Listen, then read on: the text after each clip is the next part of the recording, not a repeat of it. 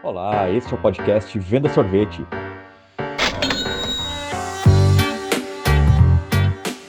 Seja muito bem-vinda e seja muito bem-vindo. Eu sou o Erlon Labati. Se você tem um sonho de montar um negócio no segmento de sorvetes ou aprimorar sua operação, aqui é o seu lugar. E eu sou Tuti Martin. Chegamos ao sexto episódio da primeira temporada do nosso podcast. Estamos na metade do caminho e convidamos uma pessoa super entendida do assunto para nos falar de marketing ou marketing digital, que é o que você precisa saber para atingir o sucesso na sua sorveteria. O que funcionava no passado talvez não funcione mais tão bem hoje em dia. Quando falamos em vendas, é impossível hoje a gente não falar de marketing digital, pois esta tem sido uma das principais ferramentas, estratégias para todo mundo que quer vender. E então vamos entender hoje, nesse episódio que está muito rico, com certeza será muito positivo, mais sobre marketing digital focado para sua sorveteria, para o seu negócio. Você que já tem o que quer abrir uma sorveteria, uma gelateria, uma loja de açaí. E para isso, chamamos nada mais, nada menos do que o Leonardo da EcoSys. A EcoSys é uma franquia de marketing digital, ele é o franqueador, então é um dos caras que eu conheço no Brasil que mais entende desse assunto e ele vai compartilhar aqui com a gente seu conhecimento, a sua experiência, focando sempre em como vender sorvete através do marketing digital. Leonardo, seja muito bem-vindo. É um prazer ter você aqui em nosso programa. O microfone é todo seu e se apresente aí para o nosso público, por favor.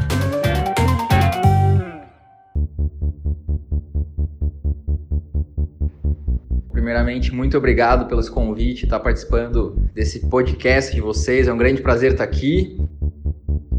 Então, como pessoal já deve saber, eu me chamo Leonardo, sou CEO da franquia de marketing da Ecosys e tenho uma experiência em marketing digital. É isso que eu gosto, é isso que eu amo fazer e me dedico totalmente e integralmente para isso. Também tenho experiência no mercado americano, como unidade no exterior, né? E mas agora ultrapassando a marca de 40 agências digitais aí pelo, pelo nosso país.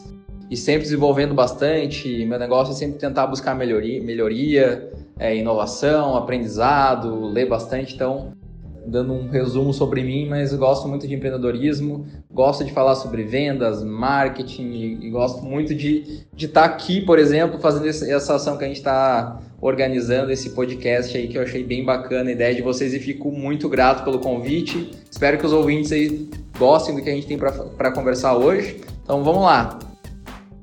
E como já sabemos, o marketing digital ele acabou é, invadindo aí todas as áreas, todos os segmentos, mas a gente ainda fica com uma dúvida: funciona para vender sorvete?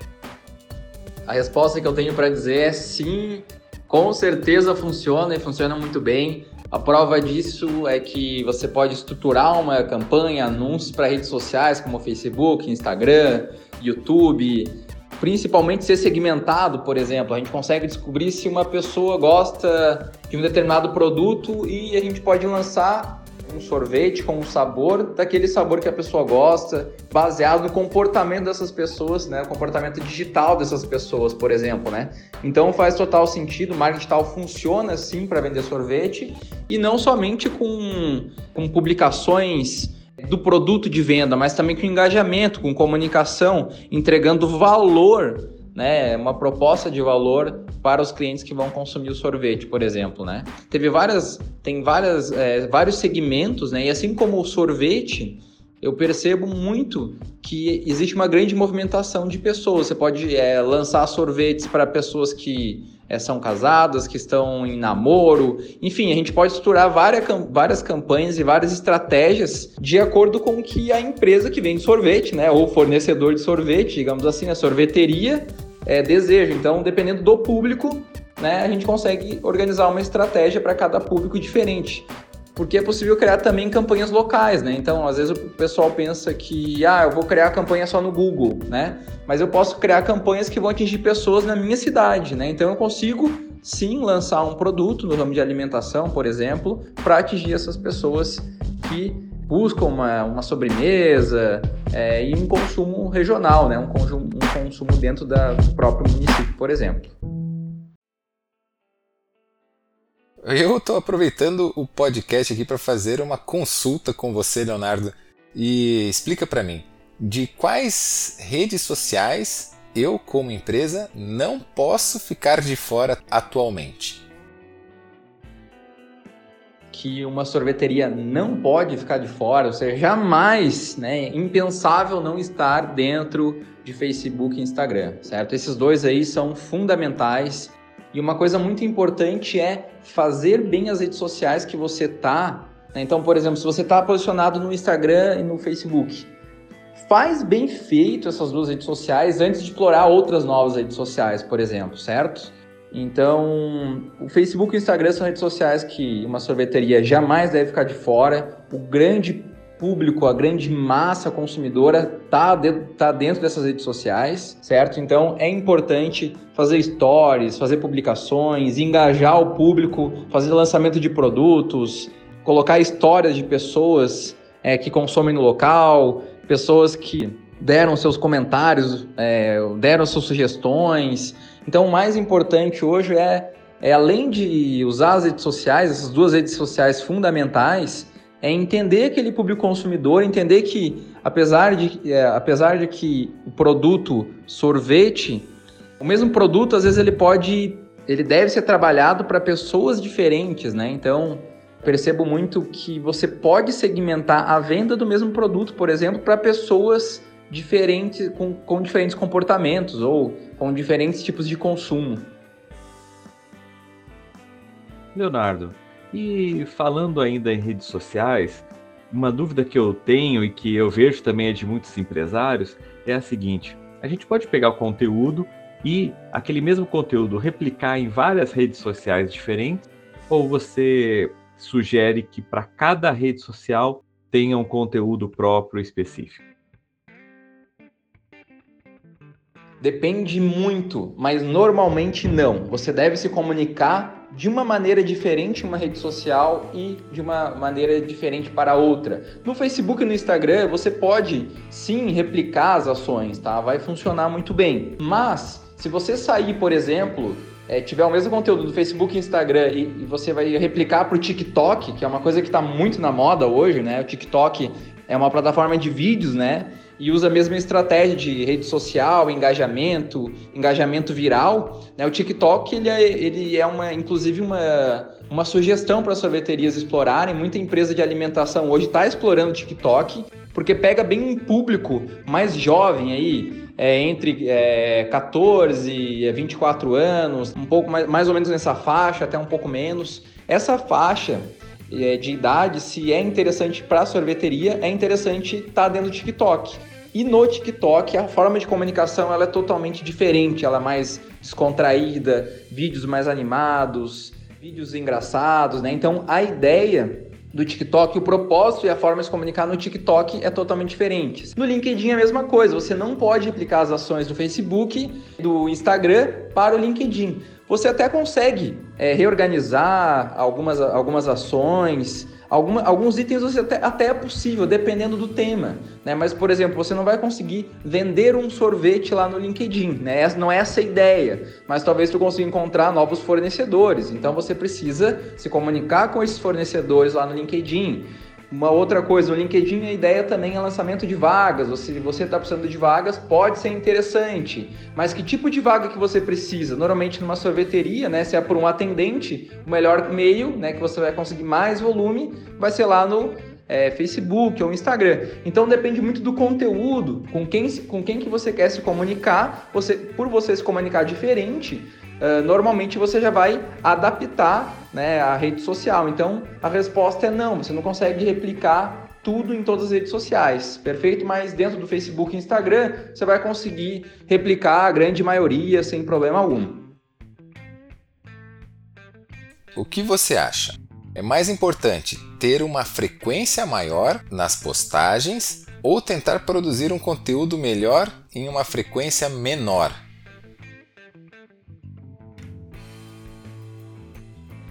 Em relação à frequência, eu sugiro é sempre ações que são mais impactantes. Então, veja só, você tem, tem algumas ações que você deve fazer por volume, mas eu gosto muito, eu sou totalmente a favor de você ter uma estratégia. Então, para você ter uma estratégia, não é você sair lá, eu vou fazer 20 publicações na minha rede social por dia, vou fazer duas por dia, enfim. Né? É muito melhor você fazer uma ação bem feita, que essa ação bem feita, né? Ela vai às vezes valer por 10 ações que são somente ações por fazerem, né? Então, a ideia sempre na rede social ou qualquer ação que for realizada em marketing, né?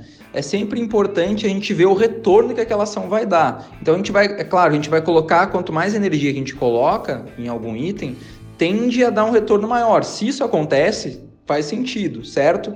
Então, se eu estou é, fazendo muita publicação, às vezes eu posso. Até mesmo o pessoal pode não gostar, pode deixar de seguir a minha página, por exemplo. Eu gosto muito e sou a favor de você ter uma frequência razoável, né, uma frequência ideal, atrelado né, a, um, a um resultado excelente, por exemplo, né? Então, você não precisa ter muitas publicações, mas você precisa pensar, ah, qual que é a frequência que eu vou estipular aqui? Tá, é uma vez por dia? É duas vezes por semana? Se eu vou trabalhar duas vezes por semana, uma vez por semana, essa minha ação, essa minha estratégia, ela vai funcionar para aquela semana, certo? É claro que tem é, dados comemorativos que eu posso explorar, eu posso explorar vários, é, vários cenários durante uma única semana mas eu posso, o ideal é que eu explore um cenário para cada perfil de cliente que eu tenho. Então tu imagina o seguinte, uma pessoa que ela não tem namorado e você faz uma ação de Dia dos Namorados e é na, na, em uma semana. E aí você também faz uma ação para quem é, gosta de jogar futebol.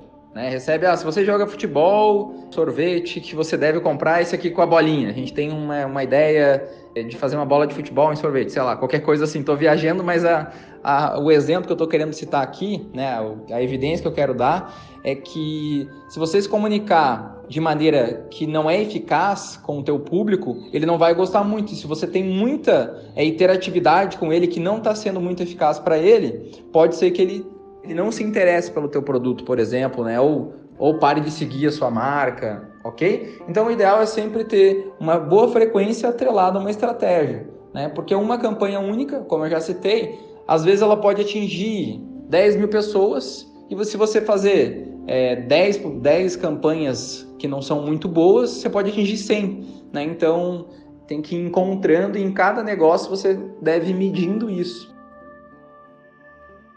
Teve um momento, né, em que a a, a grande onda, a coqueluche, era ter um site. Então, todo mundo fazendo site, criando o site para sua empresa. Hoje, isso ainda é importante ou através de outras ferramentas, redes sociais, enfim, é possível a gente acabar abrindo mão do site específico do negócio? Hoje, um complemento é o seguinte: coisas inevitáveis. Você deve ter o, o seu Google Meu Negócio, e eu acredito sim que é importante você ter um site se eu estiver pensando em rede, né? Então, por exemplo, ah, eu tô numa. Eu sou uma sorveteria que faz parte de uma franqueadora, por exemplo. Eu prefiro que a franqueadora faça o site. Eu, como franqueado, não, não, não precisaria ter um site né, nesse caso, né? Então tem que avaliar né, se faz sentido ou não ter um site, vai depender de cada negócio. Mas Normalmente, para uma sorveteria, por exemplo, sim, faz sentido, mas eu vejo muito mais importante uma presença digital, né? Se essa sorveteria ela quer vender local, né? Eu vejo é, muito mais a, a importância das redes sociais aí. Olha só, na Tutinute, na nossa gelateria, eu costumo fazer tanto postagens pagas quanto postagens orgânicas, que são as não pagas. Em relação ao tráfego, a, em relação a esse assunto, o que você poderia nos falar sobre isso? O que realmente funciona, Leonardo? Em relação a tráfego pago e orgânico, eu percebo que devem ser utilizados das duas estratégias, tá? Nos dois formatos. O ideal é fazer campanhas é, nas redes sociais pagas e não pagas, tá? Faz mista, faz de uma maneira mista, né? É, alguma, algumas ações vão ser mais importantes que você pague, outras ações nem tanto. Então você tem que mesclar isso. Em relação ao Google, eu percebo que é muito importante você ver qual é a cidade que você está, qual é a região que você está, para ver se você vai investir em, sei lá, publicidade no YouTube, ou se você vai gerar conteúdo para um blog, para falar sobre sorvete, então vai depender muito da região que você deseja atuar. Hoje eu percebo que é, você pode usar a estratégia de, de, geração de conteúdo, é possível fazer isso, mas eu não vejo ela tão eficaz quanto. Quando eu falo geração de conteúdo, eu tô falando de geração de conteúdo para blog, né? Então, dificilmente, ou pelo menos no meu entendimento, uma pessoa ela quer saber qual que é o melhor sorvete para ela. Normalmente, ela, o melhor sorvete para ela é o que ela gosta mais, o sabor que ela gosta mais, né? Algo nesse sentido, certo? Então, eu percebo que a pessoa não está interessada em é, em ler um, um conteúdo sobre isso. Mas é possível que eu utilize algumas, algumas estratégias para gerar conteúdo para impactar outro público que tenha a ver com o público de, de, que consuma sorvete, por exemplo. Mas eu vejo o seguinte, né, de uma maneira assim bem clara. Eu não acredito muito na, na geração de conteúdo para blog para vender sorvete. Eu acredito é, na geração de conteúdo para blog, para você atingir novos fornecedores, para você se posicionar no mercado é, de uma maneira diferente, mas não para você vender o produto em si. Então, se você pretende vender o produto, eu vejo muito mais funcionando mídia paga é, no Facebook, é, no Facebook, Instagram, YouTube, por exemplo, e também mídia orgânica no Instagram e no Facebook, certo? Essas seriam minhas, minhas principais sugestões para muitas empresas pequenas, né, que é o caso aí de, de grande parte das sorveterias que a gente acaba vendo no mercado, custo de uma agência acaba ficando alto. Então muita gente vai fazendo assim um trabalho mais caseiro, né, fazendo as suas publicações. Qual é o momento adequado para contratar uma agência? Para falar, não, a partir de agora eu já tenho que ter uma agência de marketing digital vai depender muito do tamanho de cada sorveteria e da estrutura que a sorveteria tem. Por exemplo, uh, eu vejo que faz, faz muito sentido contratar uma agência, claro, se a agência ela tem experiência, se ela dá resultado e atrelado a um custo-benefício, certo? Então, se essa agência você investe X e ela te retorna X mais 3, X mais 2, por exemplo, ou X vezes 2, X vezes 3, faz muito sentido. Então você tem que avaliar a situação, né? Então, por uma questão de redução de custo, pode valer a pena, questão de aumentar a, a efetividade, pode valer a pena, né? Ou seja, você vai ter que sempre medir qual que é o retorno e qual que é a possibilidade do retorno que aquilo é, pode gerar financeiramente para você, por exemplo. E qual que é a energia que você vai gastar gerenciando isso dentro ou fora, né? Normalmente uma agência vai ter uma experiência maior por atender vários nichos de, de clientes, por compreender processos de marketing digital, por compreender estratégias, por compreender como, por exemplo, ferramentas digitais ou até mesmo utilização do, de, da ferramenta de anúncios. Enfim, então vai depender muito, você vai ter que ter uma pessoa muito técnica e conheça muito bem de ferramenta para você dar um resultado e performar melhor. Mas a questão é, será que é necessário fazer isso? Né? Vai depender da região que você se encontra novamente, vai depender de como é que teus concorrentes estão se posicionando naquela região, mas eu sempre percebo que vale a pena a experiência da terceirização, mas uma experiência de viabilidade no início e aí depois, opa, realmente funcionou, agora eu consigo mensurar os resultados, né? Então eu percebo que eu sou muito a favor de testes, assim, sabe? Então acredito muito em teste. Se a gente testa algo, valida, beleza, aí a gente aplica, ok? Mas eu percebo muito que a, o papel fundamental da agência, além de fazer o marketing, é estar tá conversando com o gestor da sorveteria, por exemplo, explicando negócios e outras possibilidades de fonte de renda também para aquele negócio, por exemplo, né? dar ideias, dar sugestões. Então, normalmente, isso que eu vejo muito valor, né? Processos, métodos. Então, respondendo a pergunta, o momento ideal para contratar vai depender muito de sorveteria para sorveteria e principalmente de gestor para gestor. Tem gestor que ele não terceiriza, tem gestor que ele prefere fazer junto, tem gestor que ele faz. Enfim, depende muito da mentalidade do gestor, né? Ou, ou seja, de quem está à frente na sorveteria. o que eu devo levar em consideração na hora de escolher uma agência? Como escolher a agência certa? Principalmente, eu, eu percebo alguns pontos, tá? A pessoa que está conversando contigo, que vai te atender naquela agência, como que ela te atende? Ela está te passando confiabilidade? Com a tua experiência como gestor da sorveteria, você já deve, ter, já deve ter se relacionado com várias pessoas. Essa pessoa que você está conversando dessa agência, ela é confiável? Quantas pessoas tem nessa equipe? Ela tem alguns cases para te apresentar? O que ela já fez? Qual é o resultado que ela consegue dar? Que ferramentas que ela usa?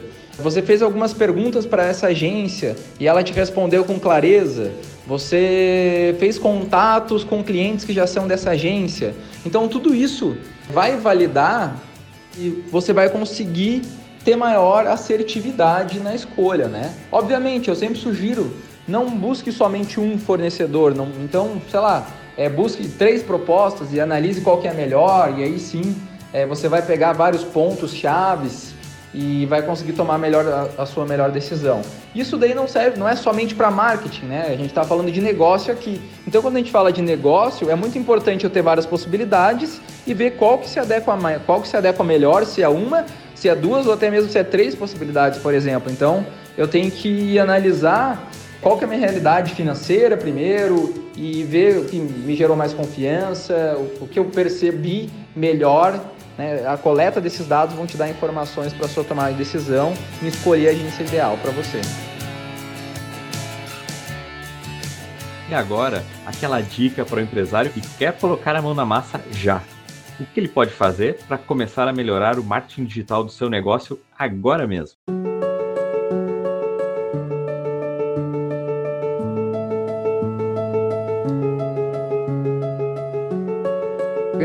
Então, se o ouvinte deseja iniciar uma estratégia e colocar a mão na massa agora, eu penso o seguinte: coloca, né, faz um teste com marketing digital no Facebook e no Instagram e inicia com um lançamento, por exemplo, lançamento de um produto.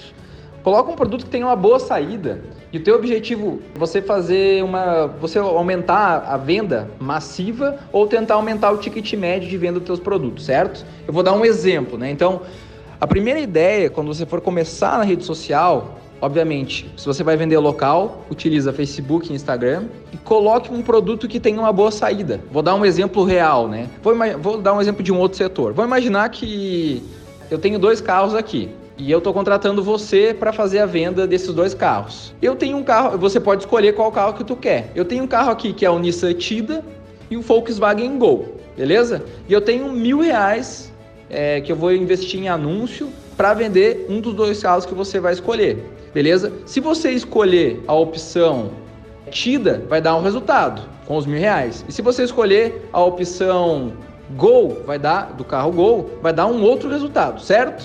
Bom, teoricamente, né, estatisticamente, o carro Nissan Tida tem um volume muito menor de vendas do que com, comparado com o carro Volkswagen Gol. Por quê? É gosto das pessoas, certo?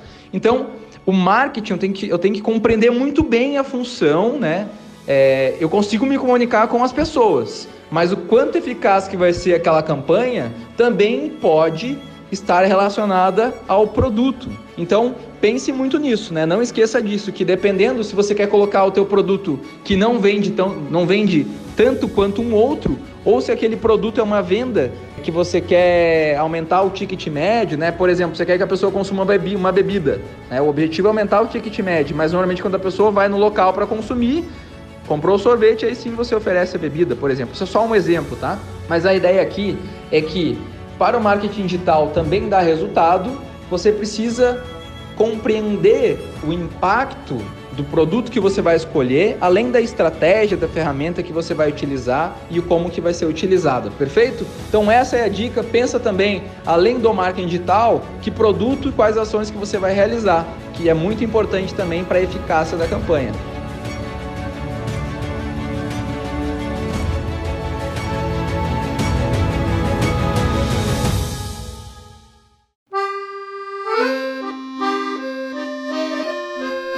Nessa hora, a gente pede para o nosso convidado compartilhar com os nossos ouvintes uma dica. Pode ser um livro, pode ser uma série, um filme ou um curso, ou até mesmo um lugar legal para conhecer. Hoje eu leio muito livro de negócios, gestão, mas é, livros de marketing digital que eu vejo que são introdutórios e são importantes para quem quer buscar mais informações sobre isso. Um deles é Planejamento é, de Marketing Digital, tá? Do André e do Daniel, pela editora é, Brasport. O André L. Michele e o Daniel O, Salva, o Ponto Salvador, tá? O sobrenome dele. Então, ele é um best, esse, esse livro é um best-seller, tá? Esses são os dois autores ele foca muito a questão do planejamento digital. Né? Então a gente precisa planejar. E normalmente é, o consumidor de marketing digital, a empresa que compra, ela não pensa muito, oh, é importante eu ter uma estratégia, ter um planejamento por trás disso, o que, que eu preciso fazer. Às vezes ela já vai direto na execução, mas é importante que tenha uma agência alinhada com isso. Né? E um outro livro aí, Mentopia, que é um livro bem conhecido, que é um guia para desenvolver a sua estratégia digital, do Estevam Soares e da Maria Rita Aragão, perfeito? E também vou deixar uma sugestão de um livro que é o meu livro preferido, é o livro que eu mais gosto, e esse livro chama-se Gente de Resultados. É uma é uma é um livro com uma capa assim verde limão. Esse livro Gente de Resultados, ele é um guia prático para performar melhor a sua empresa. Desde a contratação de pessoas, você analisar a satisfação de colaboradores, você verificar qual, qual que é o estágio que a sua empresa se encontra, está, como, é que, como é que você está performando, como é que você mede isso, como é que você dá feedbacks, enfim. Eu achei esse livro sensacional e acrescentei aí na lista, beleza? Sobre filme, tem um filme que o próprio nome já diz, a rede social, que foi baseado na história do Facebook. Então, se você ainda não viu, eu sugiro que você assista esse filme. E o meu qual é a boa de hoje é em torno deste assunto de marketing digital eu percebo que muitas sorveterias e muitas empresas recebem constantemente avaliações, tanto positivas quanto negativas. O problema é que nós damos muita atenção apenas para as avaliações negativas. Claro, está certo, a gente precisa tentar corrigir as falhas, resolver de uma maneira agradável possíveis erros, né? Então é claro que eu sei da importância e da urgência de tentar corrigir essas falhas. Porém, as avaliações positivas também precisam ser respondidas. A pessoa que escreveu seu comentário, sua resenha, ela dedicou um tempo especial para isso. Precisamos agradecer também e responder de maneira cordial a essas pessoas. Faça uma varredura aí nos seus comentários e veja se você está respondendo todas as avaliações. Eu aposto que muita gente aqui está esquecendo de responder as positivas. Fica aqui essa dica e um dever de casa para você. E a minha boa de hoje é uma sugestão aí de turismo para quem está no mundo do sorvete, que é conhecer a cidade de Itápolis, no interior de São Paulo.